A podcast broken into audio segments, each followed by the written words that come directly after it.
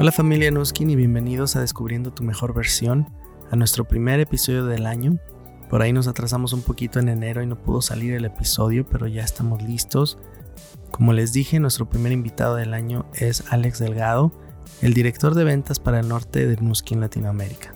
Alex lleva ya casi una década y media con Nuskin y siempre ha trabajado muy de la mano con, con ustedes, con nuestros líderes en Latinoamérica, le encanta conocerles, aprender de ustedes y compartir experiencias con ustedes y también brindarles apoyo cuando sea necesario. Alex ama a su familia, él y su esposa Alicia tienen tres hijos varones y una niña y consideran que no tienen responsabilidades ni títulos más importantes que ser esposos y padres.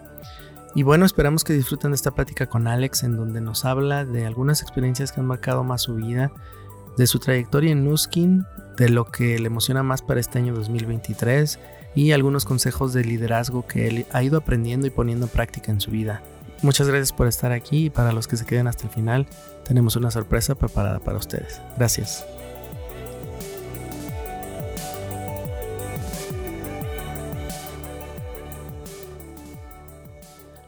¿Cómo estás, Alex? Bienvenido al podcast. David, muy feliz de estar aquí contigo. Gracias por la invitación he visto la publicación de estos podcasts en el pasado y ser invitado me parece un honor. Gracias. un honor para mí, es un placer de verdad tenerte, poder escucharte hoy. Em, nos gustaría que nos platicaras un poquito para empezar de quién, de quién eres, de qué es lo que te ha formado, un, poco de ti. Un poquito de mi historia. Bueno, debería ser un experto en esto, ya que los líderes de Newskin siempre comparten cosas, ¿no? En su historia, te cuentan primero eso. Voy a intentar. Estaba pensando en, de repente, algunos aspectos de mi, de mi vida que han definido mucho la persona que soy. Pero soy originalmente de Perú, nací en el Perú hace 43 años, voy a decir mi edad, no tengo por qué ocultar. En exclusiva.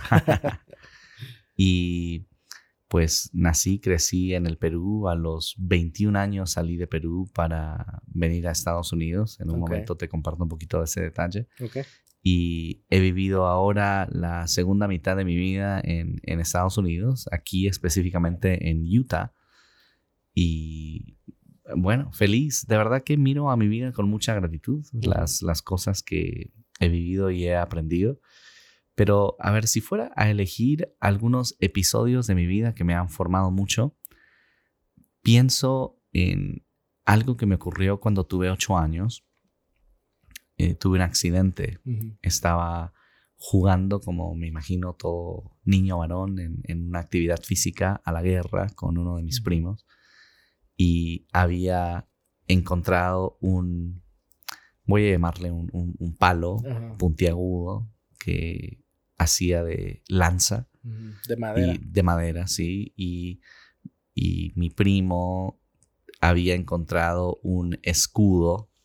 No era un escudo, pero para propósitos de nuestro juego era un escudo que era la parte superior de una galonera que habían cortado y no tenía la tapa entonces era el escudo ideal porque tenía la asa, oh, pero no tenía, o sea, podías ver, ¿no? Porque no tenía tapa, entonces era espectacular. Y en algún momento yo agarré el escudo, él agarró la lanza y pues estábamos jugando a la, a la guerra, ¿no? Y de pronto sentí un impacto en mi ojo derecho de, de, esta, de esta lanza de madera y me toqué el ojo derecho como una reacción natural y vi sangre en mi mano y me asusté mucho, grité muy fuerte, mi mamá salió corriendo, mi abuelita salió corriendo y eh, terminé pues de emergencia en el hospital, ¿no? Estaba recordando esta experiencia y aquí les comparto un poquito de mi papá. Eh, mi papá es un hombre a quien amo y admiro mucho y, y siempre como un buen papá me ha amado mucho y él estaba en el campo trabajando, él se dedicaba a la agricultura y cuando recibió esta noticia tomó su bicicleta para venir hacia la casa y en el camino empezó a pensar en lo que el futuro deparaba para mí respecto a este accidente. Y él se puso una mano sobre uno de sus ojos mientras iba, con, la iba con la bicicleta para visualizar lo que tal vez iba a ser el futuro para mí. Y él pensaba, esto va a ser muy difícil, porque es difícil hacer lo que él estaba haciendo, ponerse una mano en el ojo, ¿no? Y los médicos locales no pudieron hacer mucho por mí. Estábamos en una ciudad en el norte del Perú que se llama Chiclayo y ellos sugirieron que si pudiéramos llegar a la capital del Perú, a Lima, que habían más recursos, más cosas que pudieran ayudarme y teníamos que actuar rápido. El tiempo era importante. En bus toma 12 horas de Chiclayo hasta Lima, en avión toma una hora. Entonces, la forma en que mi papá me planteó esto, y mi papá y mi mamá están juntos, pero pienso en el papel de mi papá en ese instante.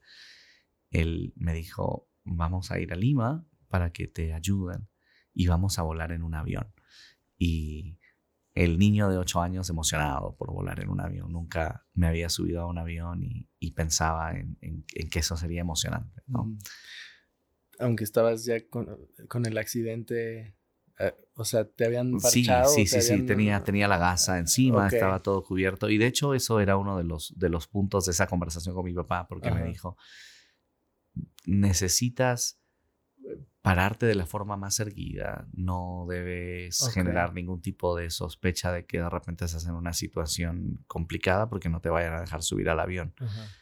Ahora entiendo más, pues, el hecho de que si estás muy mal, eh, no te quieren en el avión, ellos no, no, no querrían encargarse de una situación de emergencia allí en el avión, ¿no? Pero bueno, con, con mi gasa y ya para ese momento empecé a sentir dolor porque inicialmente no había sentido dolor y subimos al, al, avión. Yo estaba muy emocionado. Era de noche, no se veía nada, solo luces de repente allá abajo, ¿no? Pero me sentía en mi corazón de niño feliz de estar en el avión. Llegamos a Lima. Esa noche encontramos un lugar donde no podían operar esa misma noche, así que la operación fue al siguiente día y no, no pudieron salvar mi, mi ojo derecho. Y mi papá, eh, me imagino en su dolor de padre, encontró la manera más amable, la manera más, no sé, bondadosa, bondadosa de decirme eso, ¿no? Y él se sentó a mi lado después de la operación, me preguntó cómo fue, le dije, pues me quedé dormido, ya no, ya no sentí nada. Y él me, me dijo, mira, hay algunos niños que pierden un brazo por un accidente, otros niños que pierden una pierna en un accidente. Y si ellos quisieran hacer deportes como jugar tenis, jugar voleibol, jugar fútbol, no podrían. Y tú vas a poder hacer todas esas cosas, solo que lo vas a hacer con, con un solo ojo. Y yo podía ver la preocupación en sus ojos. Al mismo tiempo, yo no la sentía porque era niño, no, no, no entendía mucho lo que eso representaba. Más adelante conseguimos una prótesis, que es lo que uso hasta el día de hoy en mi ojo derecho. ¿Y por qué me definió esa experiencia, aunque cuando niño no significaba mucho, porque no me importaba mucho? Es porque dos cosas. Más adelante en mi adolescencia empecé, empecé a sentir inseguridades respecto a, a, mi mirada, a mis ojos. Y pues en esa época en que te empiezas a interesar por las niñas, ¿no? Y las ves bonitas, y yo escuchaba algunas de ellas decir, oh, algo que me encanta de los hombres son sus ojos, ¿no? Y eso era como, una, como un dardo al corazón para, para mí. Y recuerdo que mi papá otra vez, que jugó un papel importante en todo eso, se acercó alguna vez a mí entendiendo tal vez lo que estaba pasando por mi mente para ayudarme a ver las cosas de una forma diferente. Recuerdo que me dijo, hijo, los, los hombres no valen por su apariencia, valen por lo que tienen en su corazón. ¿no? Eh, algo, algo, algo así.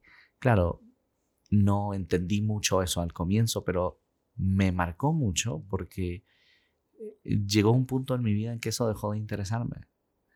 Y noté que había otras cosas de mí que, que, que, podían conectar con las personas y demás. Eso es uno. Dos, es que algo que, que creo que recordé mucho por aquella época yo sabía que la gente que perdía la vista, después de haberla tenido, desarrollaba otros sentidos mucho, como el oído, por ejemplo, como el tacto y cosas así.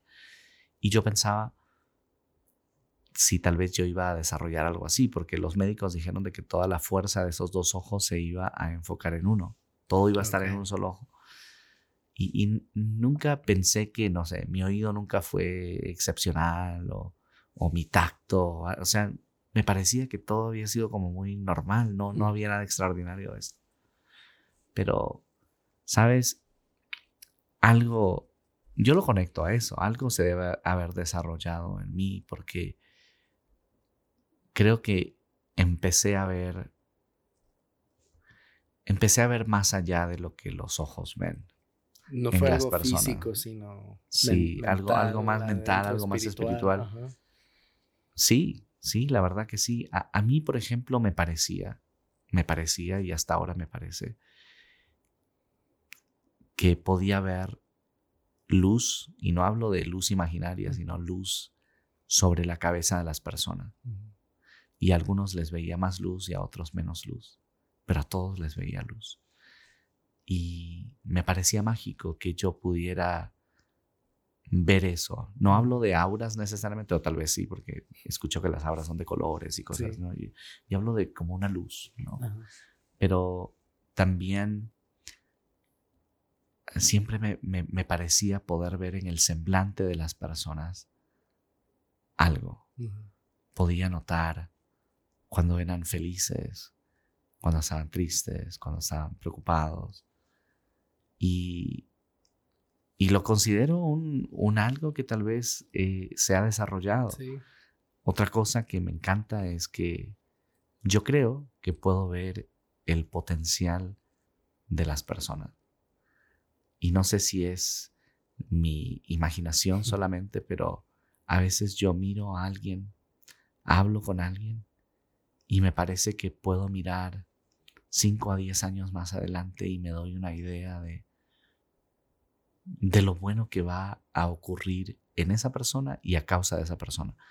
Entonces de repente algo, algo salió de allí, pero esa es una, una de, de cosa mía que de repente no mucho se conoce porque no, no hablo mucho de eso, eh, de ese accidente que me, que me marcó.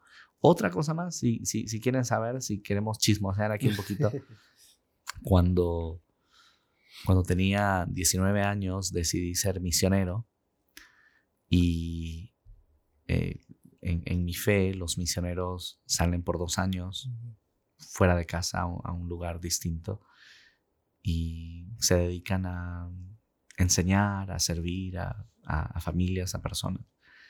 Y cuando yo tenía un año en la misión, o sea, iba justo a la mitad de la, de la misión, mis padres se mudaron a Estados Unidos y ellos me extendieron la invitación de al terminar la misión yo mudarme también y sin entender sin entender tal vez la, la forma en que funciona esto de inmigración y demás los permisos y todo, les dije, voy a pensarlo.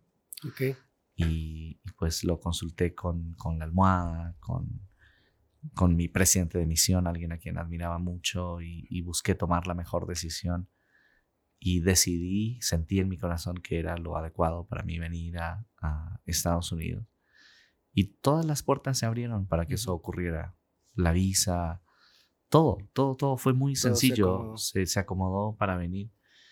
Y yo no hablaba inglés. Empecé a aprender un poquito hacia el final de la misión, pero, pero no, para nada, no, no hablaba.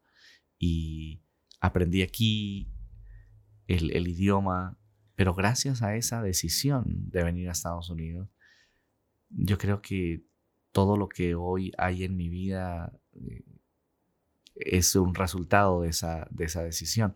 Conocí a mi esposa aquí, me casé, tenemos cuatro hijos. Algún día encontré a Newskin. Si no hubiera venido acá, tal vez no lo hubiera encontrado de esa, de esa forma. Y el, el hablar inglés me dio acceso a Newskin y el hablar español me da hoy día la oportunidad de trabajar con la gente. Entonces, son, son dos cosas que creo que me han marcado mucho en, en mi vida y de repente parte de mi, de mi historia que quisiera compartir. Gracias, Alex. Eh, entonces, llegaste de Perú para acá a Utah.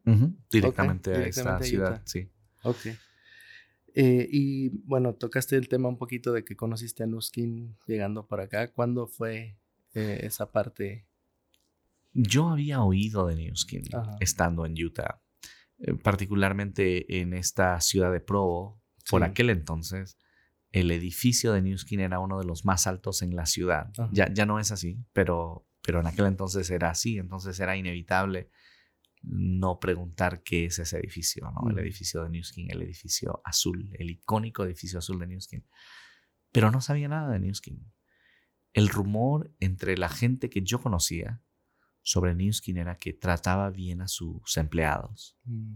Desde, desde aquel entonces. Sí, eso es lo que yo sabía de Newskin, que trataba bien a sus empleados. Y entonces por aquel entonces trabajaba haciendo servicio al cliente en una compañía que luego me parece, perdió el contrato y quisieron reasignarnos a otro contrato. Y yo vi en eso una oportunidad para salir, volver a la universidad. Y cuando salí de allí pensé, Newskin.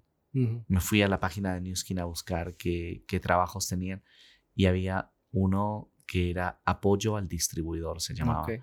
Y pues pensé, creo que tengo un poco de experiencia con eso, voy a, a enviar mi solicitud de trabajo me invitaron a una entrevista y uno se prepara, ¿no? Para impresionar en la entrevista y, yo llegué, según yo, no solamente bien vestido, pero bien preparado. Y me hacen la única pregunta para la que no me había preparado. Como siempre. Que, yo, o sea, uno piensa y mira hacia atrás y dice, qué tonto. Me preguntaron, ¿qué sabes de Newskin? Y, y les dije, sé que, tratan bien, a, el edificio, tratan bien a sus empleados. Creo que venden perfumes aquí. y se, me sonrieron así como tú, porque no venden perfumes en mi Y, y, luego me, me, explicaron un poquito de qué, de qué se trataba. Algo me vieron, me ofrecieron el trabajo. Por aquel entonces, como un mes después más o menos, entró a, a ese mismo departamento alguien que Latinoamérica conoce muy bien, que es Don Lovelace y, me acuerdo que trabajamos juntos tomando llamadas ahí oh, en el departamento de, de, apoyo al afiliado de marca. Y sí, así empezó esta historia con Nuskin. Desde que comenzaste con Nuskin has estado en contacto mucho con nuestros líderes y distribuidores y afiliados. Siempre, en Latinoamérica. Siempre, sabes que siempre trabajé en español. Bueno, respondía a llamadas en inglés también, pero la prioridad era en español, entonces la mayoría de las llamadas eran en español. Y sí, sí, yo recuerdo, me acuerdo de una llamada muy peculiar que una vez tuve en el departamento de, apoyo al afiliado de marca. Se llama así ahora, ¿no? Apoyo al distribuidor. Alguien llamó y me dijo, necesito que me cambien mi número de distribuidor. El número de distribuidores, a ver, en México empieza con MX, en Argentina con AR, en Perú con PE. Siempre son como esas dos iniciales, ¿no? En Chile CL, en fin, Colombia CO. Eh, esa persona dice, necesito que mi, mi ID, mi código, me lo cambien. Y yo le digo, ¿qué pasó? ¿Por qué? Me dijo, es que tiene 666 allí y no puede tener 666. Y, y, pues eso no se puede cambiar porque está, o sea, cuando te afilias, el sistema automáticamente te crea un número y el de ella tenía 666. Y no sé si ha seguido esa persona en la empresa, pero una de las llamadas memorables de aquel entonces. Oye, ¿y, pudiste comprobar si sí trataban bien a sus empleados, ¿no? ¿Sabes qué? Sí, absolutamente. Yo siento que. Yo siento que, que Newskin es. Es casi como una familia, ¿sabes? Aquí tenemos una misión clara de lo que de lo que somos. Somos una fuerza del bien. Y siempre lo he dicho que yo creo que no hay ningún empleado de Newskin, ninguno, a quien tú le preguntes cuál es la misión de Newskin y no la sepa. Y siendo una organización tan grande, creo que hay más de 5.000 empleados en Newskin, que su gente sepa la misión de Newskin es, y, y no es que la recitemos, ¿no? O sea, no es que te digan, memorízate esta misión. Yo creo que la razón es porque la misión de New Skin se vive. Y e, eso, eso es algo que me ha fascinado muchísimo desde siempre. Me acuerdo que en una ocasión estaba hablando con Don. Don estaba siendo mentoreado por el, el CEO de Newskin en aquel entonces. Y, Don es una persona increíble con muchísimo potencial y obviamente eh, ha tenido acceso a este tipo de mentores. Y este mentor suyo le dijo lo siguiente en una ocasión, mira, va a haber instancias en el negocio donde vas a tener que, o, va a aparecer que el ser rentables y ganar dinero va a estar un poquito en contradicción con ser una fuerza del bien. Cuando eso ocurra, no lo dudes. Nuestra misión es ser una fuerza del bien. Y eso, o sea, yo lo sé, estoy contando un ejemplo de muchos de la importancia de, lo que somos como, como empresa. Y eso se practica internamente, siento yo, y externamente. Quiero aclarar de que no estoy hablando aquí de perfección para nada, o sea, sigue siendo una empresa, sigue siendo un negocio y, es liderado por personas. Entonces, sí, se cometen errores, hay seres humanos, pero, pero si miramos a esto, ojalá de la manera más transparente posible, me quedo con eso de que sí, trata muy bien a sus empleados y, trata muy bien a sus líderes de ventas. ¿Cuál ha sido una de las experiencias que más recuerdas em, a lo largo de tu historia con Nuskin? A ver, hay, muchas, sí, sí, sí, pero, pero te, te, voy a compartir esta. Cuando yo inicié en Newskin, nos dieron acceso a la base de datos de Newskin, porque obviamente íbamos a trabajar ayudando a las personas. Entonces alguien llama, te da su nombre y pues lo tienes que buscar en la base de datos de Newskin. Y me llamó la atención mucho el tamaño del negocio de las personas. Obviamente son tamaños distintos porque las personas trabajan, mm, su nivel de trabajo, de compromiso con el trabajo, del tiempo que le ponen es distinto. Entonces son tamaños distintos ¿no? del negocio. Pero me llamó la atención ver algunos de los negocios más exitosos en New Skin y, y cuán exitosos eran. Mm. Para mí solidificó mi, creencia en el poder de la oportunidad de negocios en Newskin. Ahora, no tenía razón para cuestionar eso. Sin embargo, yo pensé, y todavía lo recuerdo porque fue un pensamiento muy claro para mí, yo pensé, ¿cómo me encantaría?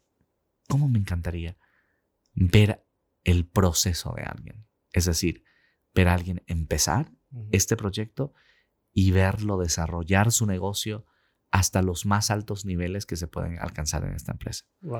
Y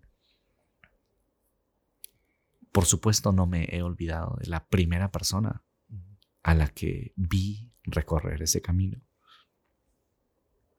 Vas a darte cuenta, David, que yo soy una persona que se emociona bastante. Y para mí es especial porque conocí a esta persona, la, vamos a dejar sin nombre por ahora, pero conocí a esta persona cuando estaba iniciando su carrera en Newskin. Muy llena de energía, con sueños muy grandes, con, con un deseo de comerse al mundo y por supuesto la vi trabajar y trabajaba como nadie. O sea, ella respiraba esto, ¿no? Y me acuerdo que teniendo objetivos muy grandes, yo creo que la intensidad de su trabajo eran, era del tamaño de sus sueños y objetivos. Y entonces, en un periodo de varios años, no, no fue rápido, varios años, estaba un eslabón por debajo de lo más alto que se puede lograr en Newskin. Y duró en ese, en ese título por lo menos dos años. Y era claro que era claro que, tenía que subir al siguiente escalón y siempre me llamaba la atención que no ocurriera. Yo la veía trabajar tan duro, venía a los eventos de, la empresa aquí siempre y, y yo, hablábamos constantemente en el teléfono, o sea, compromiso no le faltaba, trabajo no le faltaba. Y, por alguna razón estaba allí, allí, ¿no? y me acuerdo que en una de sus visitas a, la empresa, estuvimos hablando de, sus planes, lo que hacíamos por el trabajo, ¿no? Hablar de lo, de lo que sigue, de sus metas y demás. Y me acuerdo que eh, se puso de pie frente a mí y me llamó la atención, era casi como una despedida. Y entonces yo reaccioné igual, me puse de pie frente a ella. Me extendió la mano como para estrechar mi mano. Y yo reaccioné también y le extendí la mano. Entonces ella tomó mi mano y me miró a los ojos y me dijo, Alex, voy a lograr este siguiente título. Pero con una convicción de esas que casi te tumban al suelo, ¿no? Por, por la fuerza de eso. Y le dije, perfecto, claro que sí. Y yo revisé lo que tenía que hacer y era bastante. Y lo logró. Y lo logró y, me acuerdo que experimenté uno de los gozos más bonitos que se puede experimentar, que para mí es cuando tú sientes gozo por el éxito y el logro de alguien más, creo que eso es especial y eso es lo que sentí.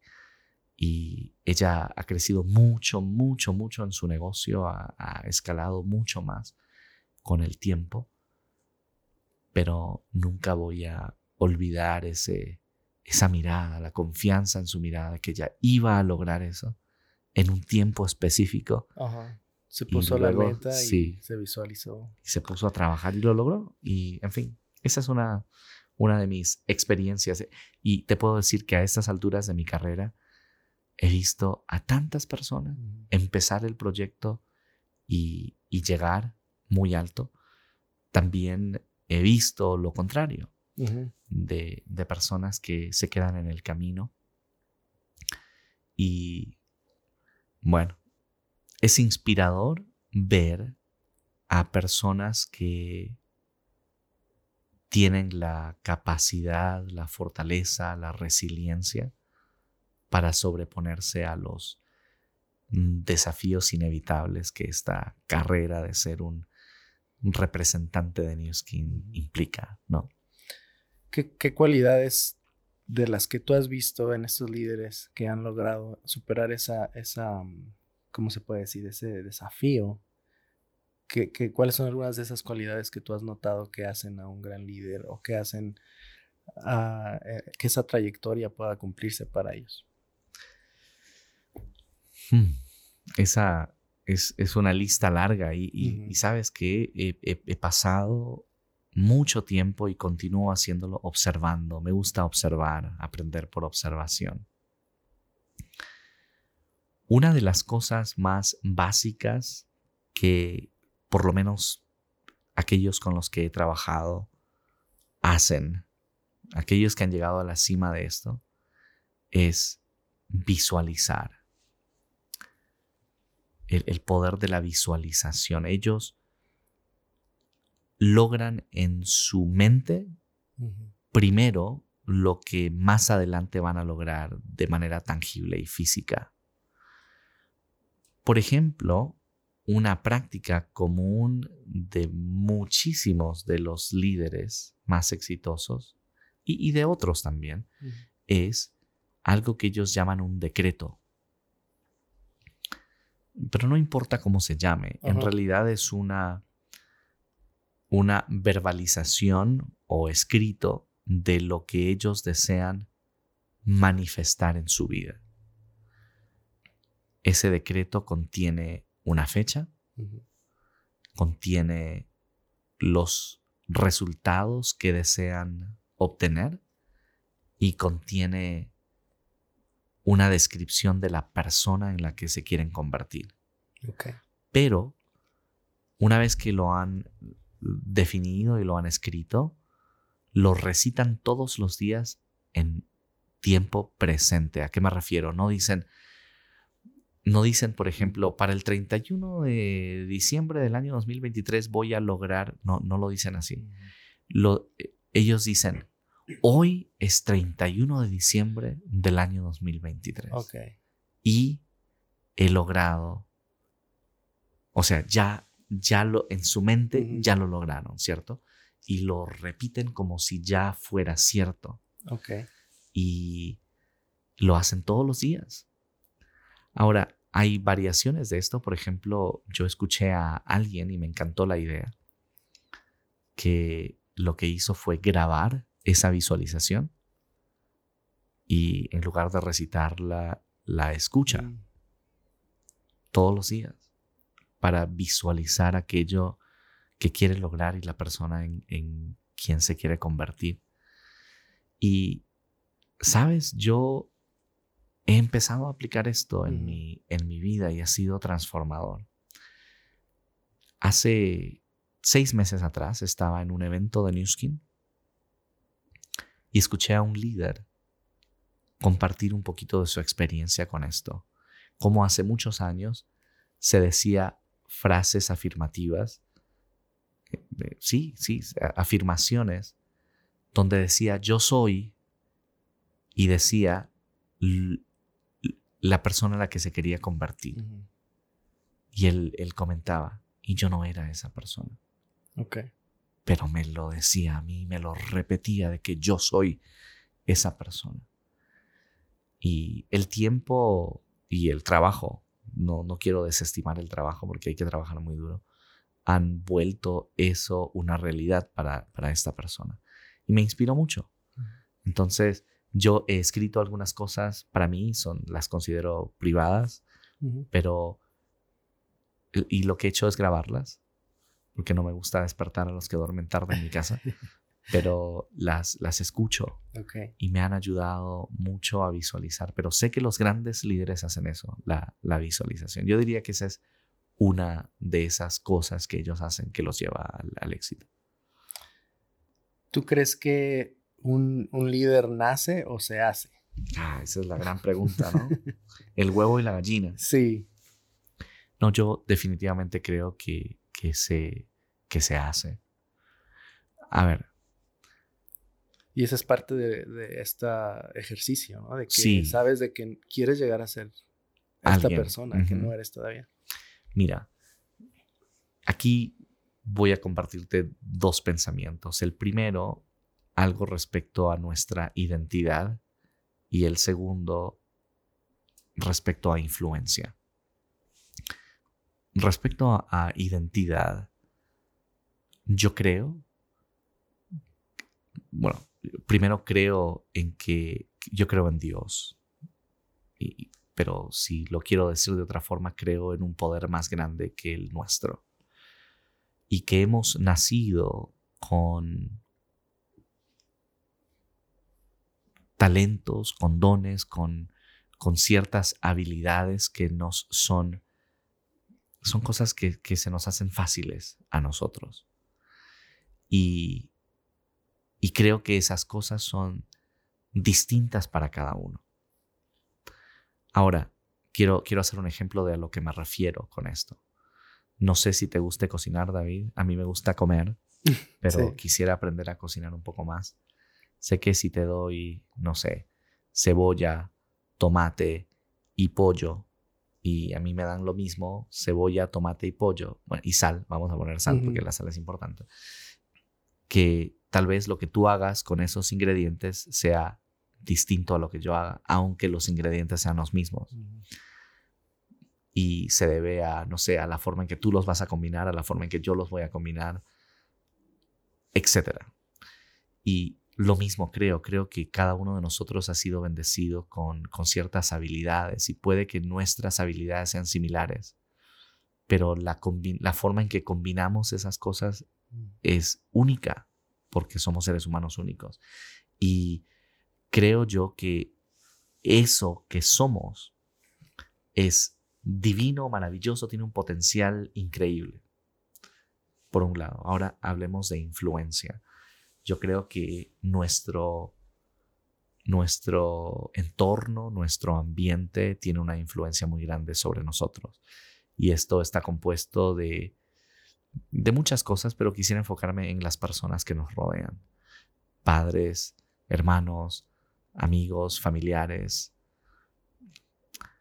Y este concepto para mí es muy importante porque creo yo que las personas con las que te asocias tienen una influencia en ti, particularmente aquellos que son cercanos a ti. Entonces, si tú te asocias con personas que les gusta subirse en la bicicleta y correr, no sé, 80 kilómetros, lo más probable es que dentro de poco tú tengas tu bicicleta y también estés corriendo allí, ¿ok? O si te asocias con personas que van al gimnasio todos los días, lo más probable es que tú termines yendo al gimnasio todos los días. Si te asocias con personas que leen mucho, ¿qué crees? Vas a leer bastante. Mm.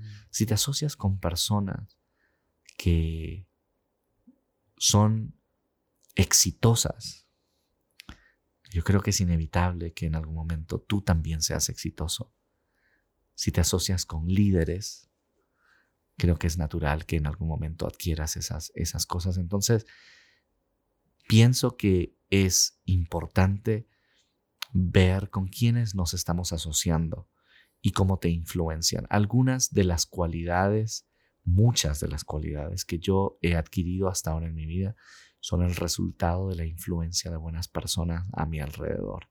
Por ejemplo, te voy a decir de que a mí no me gustaba leer. Pero una vez trabajé muy de cerca con alguien que amaba la lectura y me influenció mucho. Y hoy leo y leo bastante y agradezco mucho siempre a esa persona que me influenció para leer. Nunca me dijo, debes leer. Simplemente leía y leía y leía y hablaba de los libros que leía y, un día me influenció a que yo iniciara el hábito de adquirir el hábito de la lectura. Recién escuché, no lo he comprobado yo, pero suena bonito, de que, de que vas a ganar de 3 mil a 5 mil dólares de distancia de lo que ganan las cinco personas más cercanas a ti. Otra vez, no sé si eso sea cierto o no, pero, pero lo que sí sé es que las personas más cercanas a ti te pueden influenciar muchísimo. Y con eso quisiera decir de que, ¿qué tal si volteamos esta tortilla un poquito y te haces la pregunta? Yo me hago esa pregunta. ¿Y soy yo alguien a quien otros quisieran acercarse? Sí. ¿No? Quisiera alguien, alguien me mira y diga, ¿cómo me gustaría estar cerca de esa persona? O si esa persona desarrollaría alguna buena cualidad por, por estar con nosotros, ¿no? Por Exactamente, exactamente. Y, así como tú. Y creo que, bueno, así como yo busco adquirir las habilidades de los que están cercanos a mí, pero sí te, sí te puedo decir de que este camino del, del liderazgo, eh, que a mí me apasiona el tema del liderazgo porque vivo entre los líderes, siento yo, ¿no? Y los observo. Y, y yo quisiera, David, ser como la abejita que agarra un poquito del polen de, de unos líderes y los lleva a otros para que ojalá ellos también crezcan y se desarrollen. Hablando de, bueno, cambiando un poquito de tema, ah, hace el, dos días tuvimos nuestra llamada de kickoff para Latinoamérica, hablando también de liderazgo, ¿no? Y de, de metas y de próximos eh, pasos, pasos para, para, el año que viene. Eh, ¿Qué es algo que a ti te gustó más de lo que vivimos en esta llamada kickoff? Varias cosas. Primero, me encanta cuántos planes hacia futuro tenemos. No estamos tanteando el camino, sino que hay, hay planes claros. Los, eh, lo que compartimos allí fue para 2023 pero sé de primera mano que tenemos planes para 24 y 25 y más allá. Y eso es bueno, es bueno que aquellos que deciden hacer negocios con Newskin tengan la tranquilidad de que su socio Newskin tiene las cosas claras para varios años, no solamente para el siguiente mes. Entonces eso, eso me gustó mucho, emocionado por los productos que se anunciaron que, que se vienen uno, a, mí me encantan los productos nutricionales y uno de los que se viene aquí cerquita muy pronto en Latinoamérica se va a llamar Nubi, que en Estados Unidos se llama New Biome y, que me encanta tomarlo todos los días eh, por la forma en que ha ayudado a mi digestión, está espectacular. Me emociona que se viene la, la nueva versión de lo que hoy conocemos como la galvánica corporal. Y es tan revolucionario lo que se viene allí que escucho que incluso se está pensando en darle un nombre distinto porque es, es una tecnología completamente, completamente nueva. Mm, por ese lado, me emocionan los programas que se han desarrollado para incentivar el crecimiento de los líderes. Creo yo que no he visto mejores programas en toda mi carrera en Newskin para los que tenemos ahora y, creo que estos van a incentivar comportamientos vitales del desarrollo de este negocio. Y tal vez lo que más me emociona a mí es saber que el corazón de Newskin sigue latiendo como todos esperaríamos que latiera.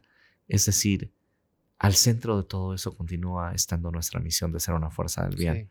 Y, y, una vez escuché a, Steve Land decir de que la idea de estos, de cosas como Nourish the Children, por ejemplo, y, o Force for Good, fuerza del bien, es que tomes una pequeña porción de lo que estás ganando con Newskin y lo devuelvas, lo, lo entregues para beneficiar la vida de alguien más.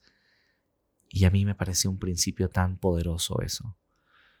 Es una pequeña porción de lo que tú estás recibiendo. Es una manera de decir, gracias, estoy siendo bendecido, quiero ayudar a alguien que de repente no es tan afortunado como yo. Y no, no es, no se trata para mí de cuánto das, se trata de dar. Y sé que las personas que dan experimentan un gozo que solamente lo conoce el que da. Así que me, encanta todo eso, de verdad que emocionado por, por la visión del futuro y emocionado porque este año vamos a, viajar a los países y vamos a estar en, en sesiones en persona con la gente y creo que no hay nada más maravilloso que tener ese contacto. Aunque la tecnología nos permite estar en contacto, nada supera al contacto en persona y a lo que se siente estando con la gente. Sí, esperamos que eh, en estos eventos puedan tener mucho contacto con las personas y poder traer este mensaje y toda la energía que sentimos eh, hace dos días y más, ¿no? Sí, totalmente, totalmente. Em, ah, bueno, tú mencionaste algo importante que fue nuevamente esto del corazón de Nuskin, que siempre está al centro de todo, y Justin Kise lo mencionó también en el kickoff, ¿no? Y contó esta historia del secretario del caballo. Em, y bueno, escuchando también tu, eh, tú, tú estabas traduciendo lo que decía Justin. Y, sé que eso fue algo que, tocó tu corazón y que toca tu corazón bastante y ahorita nos has platicado de eso también.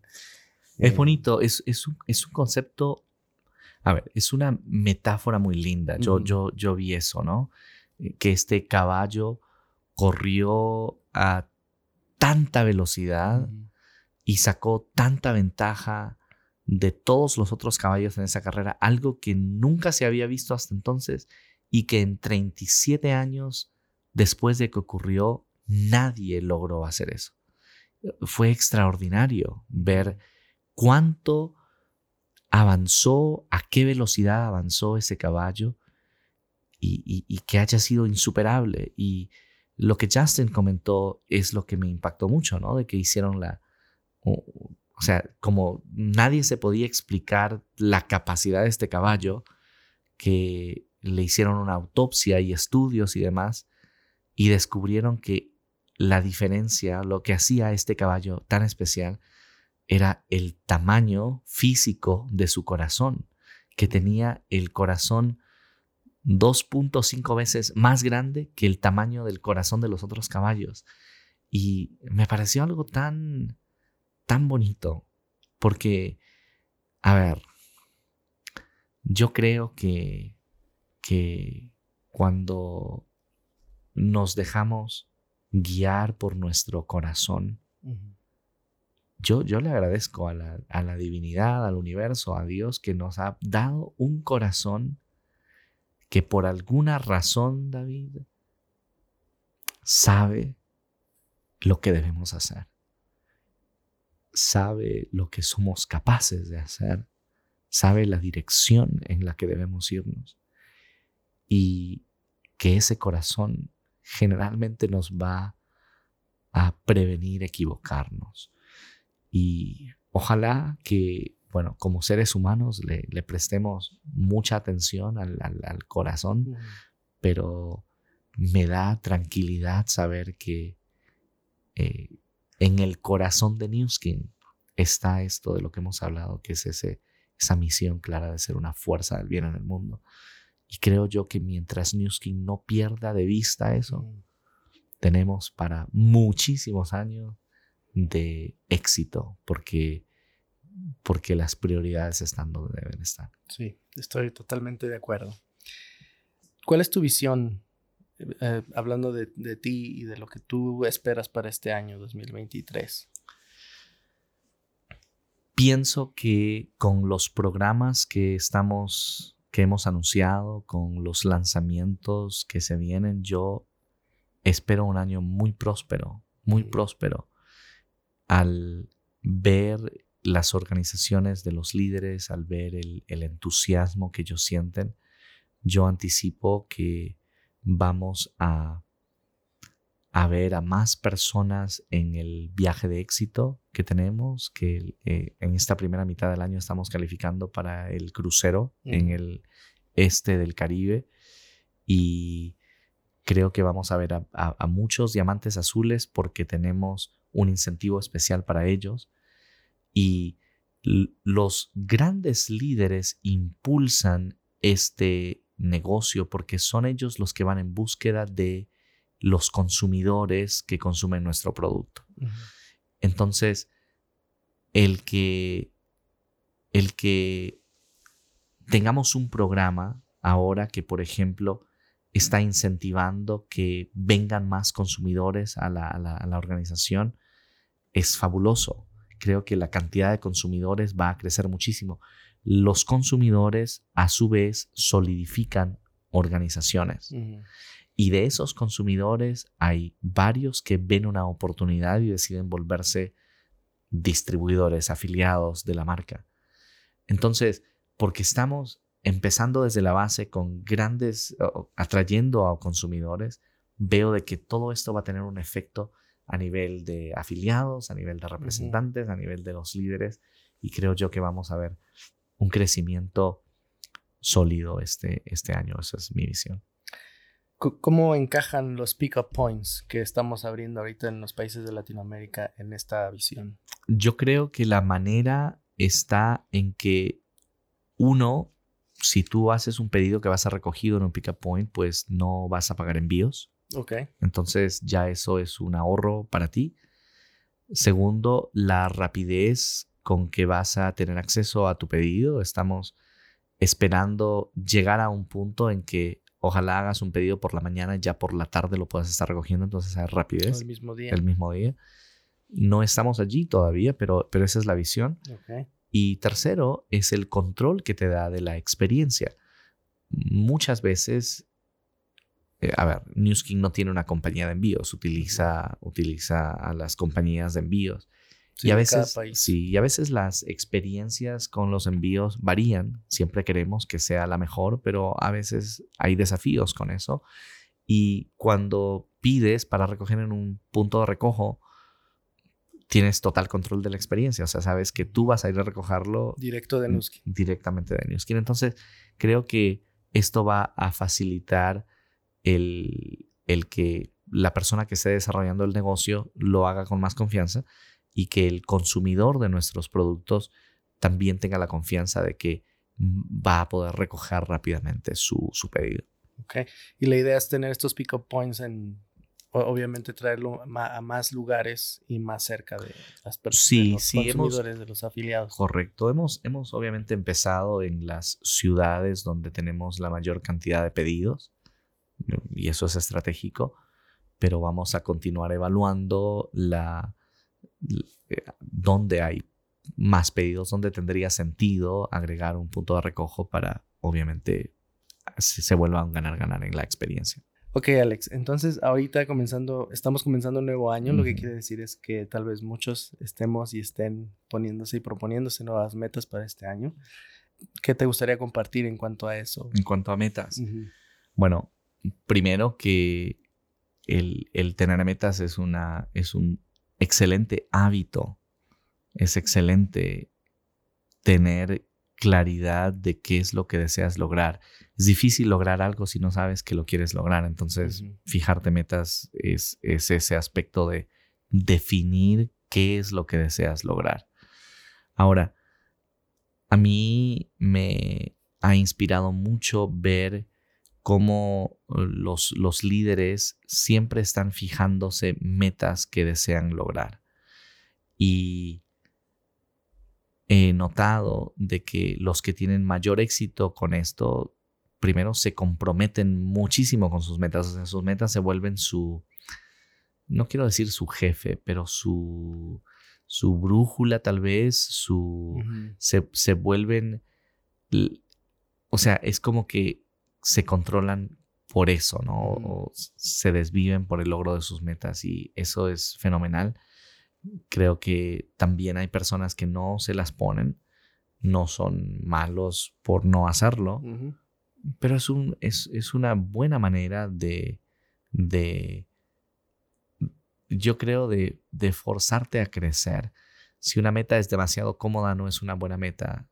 Si es completamente irrealista, tampoco es una buena meta. Pero si te exige crecer, creo que es una, una meta adecuada. Pero lo que, lo que quisiera decir sobre esto es que, hablando de New Skin específicamente, yo quisiera invitarles a, quienes nos escuchan a fijarse metas alrededor de los programas que New Skin ha puesto.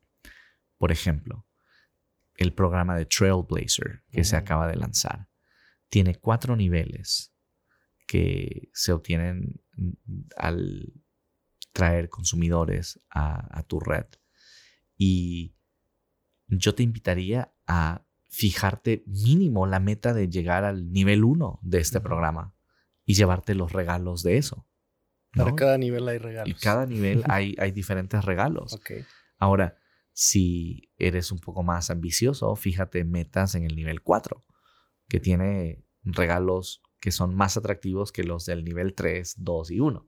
Pero los que llegan al nivel 4 se van a llevar los regalos de todos los niveles, del 1, del 2, del 3 y del 4. Entonces, oh, está buenísimo, ¿cierto? Sí. Entonces, yo propondría eso, que en lo más mínimo se fijen metas con el programa de Trailblazer. ¿Quieres una meta más grande? Fíjate la meta de ganarte un viaje de éxito. Por ejemplo, mencioné más temprano el viaje al Caribe, al Caribe Este, en un crucero. Los cruceros son increíbles. Algunos seguramente ya han tenido la experiencia de un crucero, otros tal vez no. Les puedo decir que son una cosa espectacular, los cruceros.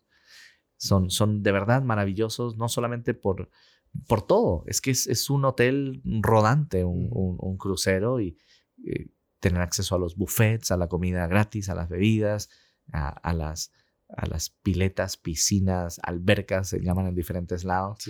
Y el, obviamente el pararte en diferentes ciudades. En fin, es una experiencia increíble. Si, si quieres fijarte una meta más para el mediano plazo, de repente, la meta del viaje de éxito es una excelente meta para fijarte. Y yo te recomendaría que después de haberte fijado esa meta, tienes que hacer un plan de cómo vas a lograrlo. Y ese plan debe debes revisarlo con tu línea ascendente. Habla con tu línea ascendente que ya tiene la experiencia para elaborar un plan de acción que te lleve a lograr esa meta. Puedes ponerte la meta de, ganarte el viaje Diamante Azul, puedes ponerte la meta de ganarte el viaje Team Elite, pero las metas son una forma de decir estoy listo para algo más grande y también son una manera de comprometerte a trabajar más duro para lograr lo que deseas lograr. Sí, un, motor y desafiarte a ti mismo, ¿no? Para lograr esa, ese siguiente nivel, ese siguiente paso. Totalmente. Ok, muchísimas gracias Alex, ya estamos terminando, pero no nos podemos ir sin antes hablar un poquito de la música para ti, lo que significa. La em, música. Y sé que también te gusta y eres bueno para cantar. Eh, pero sí, ¿cuándo, ¿cuándo fue que comenzaste a cantar? ¿Qué es lo que significa la música para ti? Mira, voy a, voy a contarte dos cosas respecto a la música que voy, a aprovechar. Quienes, quienes me conocen van a ver un poco de, de, de, mí aquí, otra vez Alex, ¿no? Pero, a ver, yo empecé a cantar desde muy niño. mi papá, mi mamá, mis tíos pensaban que, que podía cantar, entonces me, me, ponían a cantar, ¿no? Y con el tiempo, pues fui desarrollando un poco más la habilidad. Hubo una época en mi vida en que, en que yo comía, respiraba música, canciones, guitarra, aprender, participar en festivales, en concursos, etc. Y, ya cuando, cuando salí a ser misionero, mi enfoque cambió, entonces ya no le presté mucha atención a la música. Cuando vine a este país, cambiaron un poco mis, mis objetivos y, ya no me fui mucho con la música, entonces se ha quedado como un hobby de, de, de, aquella época. Pero lo, lo, que, a ver, voy a compartir dos cosas respecto a, a, la música. La primera tiene que ver con un concepto del talento, que ojalá sirva a nuestra audiencia de alguna manera. Y la otra tiene que ver con eh, algo que me ha llenado mucho a mí en Newskin. ¿okay? El concepto del talento. El concepto del talento dice que tú naciste con una cierta habilidad. Entonces, hay quienes dirían que de repente yo nací con el talento de cantar. Y hay otros que estarían totalmente en desacuerdo con eso. Pero supongamos que eso es cierto. ¿no? Hay otros que de repente nacen con el talento de, de, patear la pelota muy bien. Leo Messi dice que nació con ese talento de, de, la pelota. Menciono estos dos talentos porque son muy comunes, son muy conocidos, ¿no? Dice, no, nació cantante, nació deportista, etc. Pero, a ver, mi hijo mayor, yo soñaba, yo soñaba con que alguno de mis hijos fuera cantante pensaba yo, de repente nacen con el talento y con todo lo que yo ya sé, les voy a ayudar, yo qué sé. Entonces los empecé a escuchar desde chiquitos a ver si es que algo salía con la música, ¿no? Y mi hijo mayor definitivamente no era una persona para mí que había nacido con el talento de la música. Y decidí eso cuando era chiquito.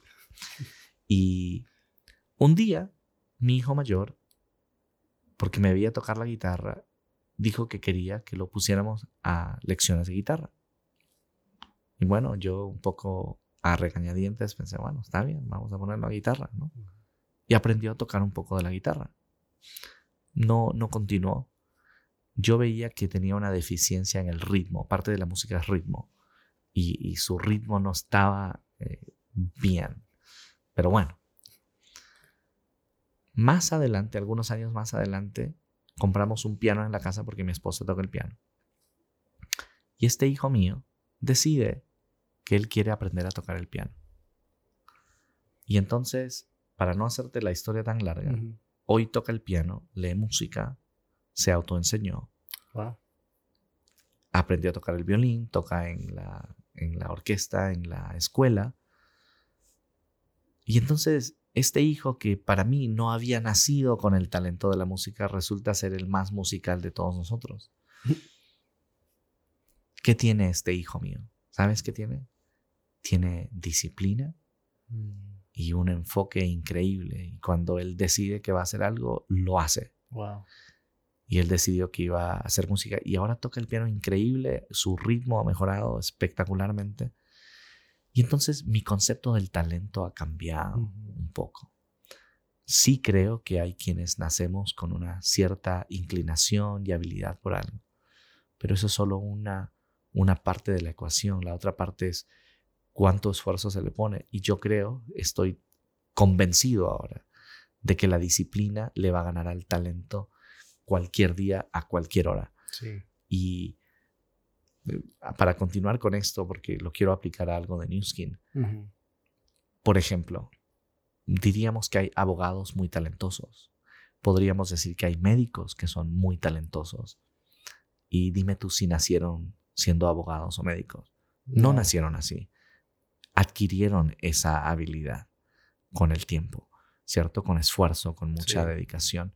Entonces, a veces las personas nos encapsulamos en, no, yo no soy así, no, yo no tengo eso, no, yo no nací de esa forma, y desmerecemos lo que podemos adquirir con esfuerzo. Entonces, yo creo que se puede adquirir el talento de ser un gran representante de marca de Newskin, por ejemplo, de ser, o lo que hablábamos más temprano, se puede adquirir el talento de ser un gran líder, porque quien está dispuesto a pagar el precio a través de trabajo y esfuerzo puede lograr grandes cosas. Yo estoy trabajando, te cuento ahora, en un, en un talento que quiero desarrollar, que es la habilidad de leer más rápido. Ok.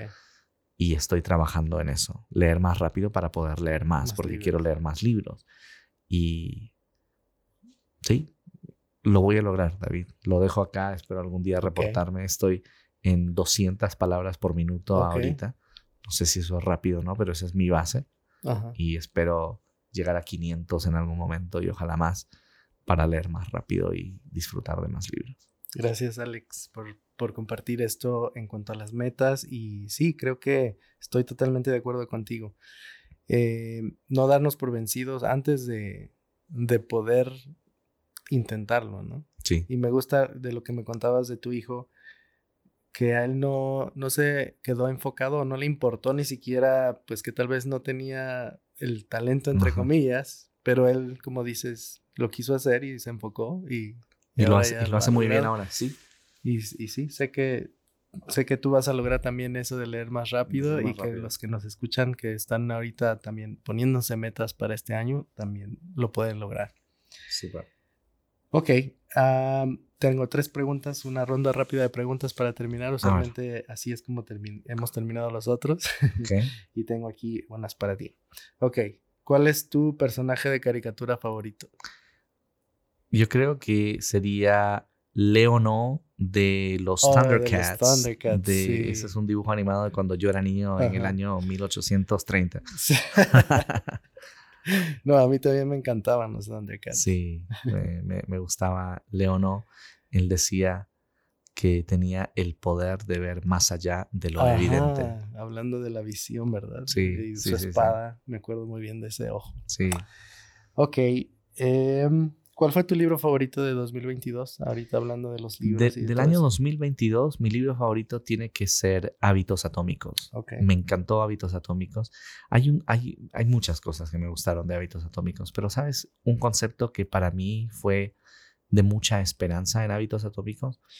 Eh, en una parte del libro él propone que cada día tú emites un voto a favor o en contra de la persona en que te quieres convertir. Y él obviamente está hablando de hábitos, ¿no? Cada día emites un voto a favor o en contra de la persona que te quieres convertir. Y luego él me parece que aquí está la magia de esto que compartió. Él decía, si votas en contra de la persona en quien tú te quieres convertir, o sea, ya se acabó todo, ya, Sí. ya, ya fue, ya, o sea, ya se destruyó todo. No, si los votos a favor, si los votos a favor de la persona en la que te quieres convertir son más Oh, que los votos en contra de la persona en la que te quieres convertir, ganas, ganas. Eso me llenó de mucha esperanza porque eh, yo soy alguien que se equivoca mucho. Y, y está bien, ¿sabes? Está, Sí. está, está bien que a veces la malogres, que a veces la riegues o como se diga Sí. en, en otros lados. Porque, porque siempre puedes volver a emitir un voto a favor de la persona en la que te puedes convertir. Pero me encantó Hábitos Atómicos el año 2022. Ok, y la última pregunta, ¿qué prefieres a, a leer o al ver alguna película o serie? ¿Drama o comedia? Hmm. No, prefiero comedia. Sí, entre esos dos comedia. Ajá. Pero no, no pusiste allí ¿Qué- acción. Ok. Porque si hubieras puesto Agregamos acción, acción. si hubieras puesto acción, soy, ah, me encantan las películas de acción. Y Yo creo que eso es muy masculino tal vez, pero me encanta, eh, si me entiendes, todo lo que tenga que ver con, no sé, espionaje, eh, no sé, guerras, cosas de ese estilo, las películas de acción. O sea que Tom Cruise y las películas que hace. Me las he visto todas. me las he visto todas las de Tom Cruise. Sí, a mí también me encantan. Buenísimo. Bueno, Alex, eh, muchísimas gracias por este tiempo y por estas, estas experiencias y todo lo que nos contaste hoy. La verdad es que siempre lo he dicho y lo vuelvo a decir. Yo, aprendo, yo aprendo bastante de, ustedes. Ahorita aprendí muchísimo de, de ti y te agradezco mucho por, por, esta experiencia y espero que los que nos estén escuchando también hayan eh, apreciado mucho lo que nos contaste hoy. Gracias David por la oportunidad y les envío un abrazo a todas las personas que nos escuchan y si alguno de ustedes tiene mi teléfono y alguna vez desea tener una charla conmigo, estoy más que, más que abierto a esa posibilidad. Yo considero que uno de mis propósitos en la vida es ayudar a alguien en su camino y generalmente en mi caso va a ser a través de palabras, pero si, si alguno de ustedes quisiera tener una llamada conmigo y, no sé, se siente un poco desanimado, ah, estoy listo, estoy listo para, para darles, para ser un, un porrista desde este lado, decirle, vamos, vamos que puedan. Muchísimas gracias, Alex.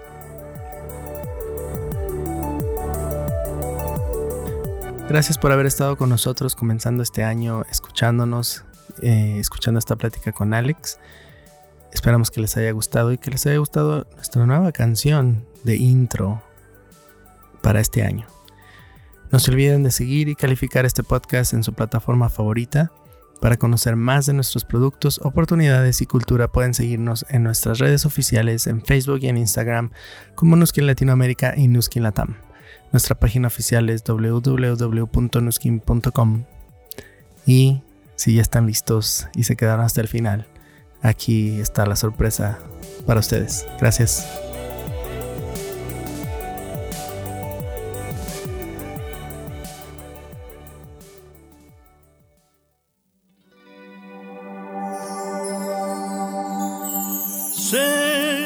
Que hay en tus ojos con solo mirar, que estás cansado de andar y de andar y caminar, girando siempre en un lugar. Sé que las ventanas se pueden abrir, cambiar el aire de ayudará. Vale la pena una vez más saber que se puede, querer que se pueda, quitarse los miedos, sacarlos afuera. Pintarse la cara color esperanza, tentar al futuro con el corazón.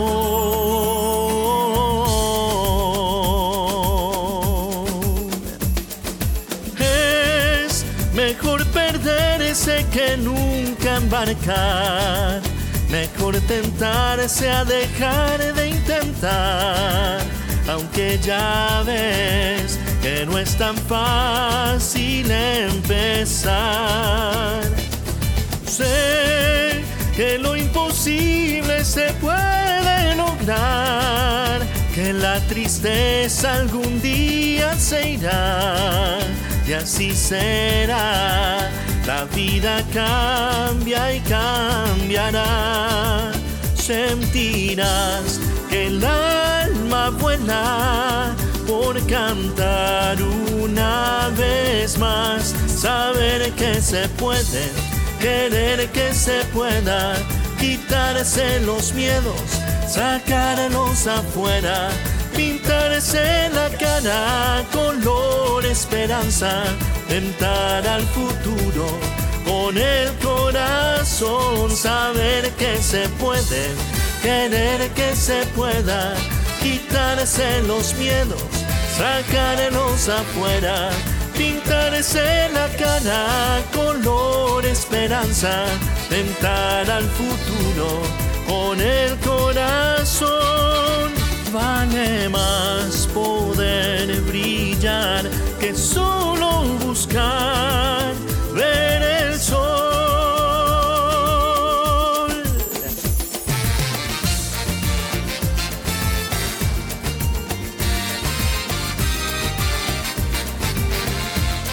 Pintarse la cara color esperanza, tentar al futuro con el corazón saber que se puede.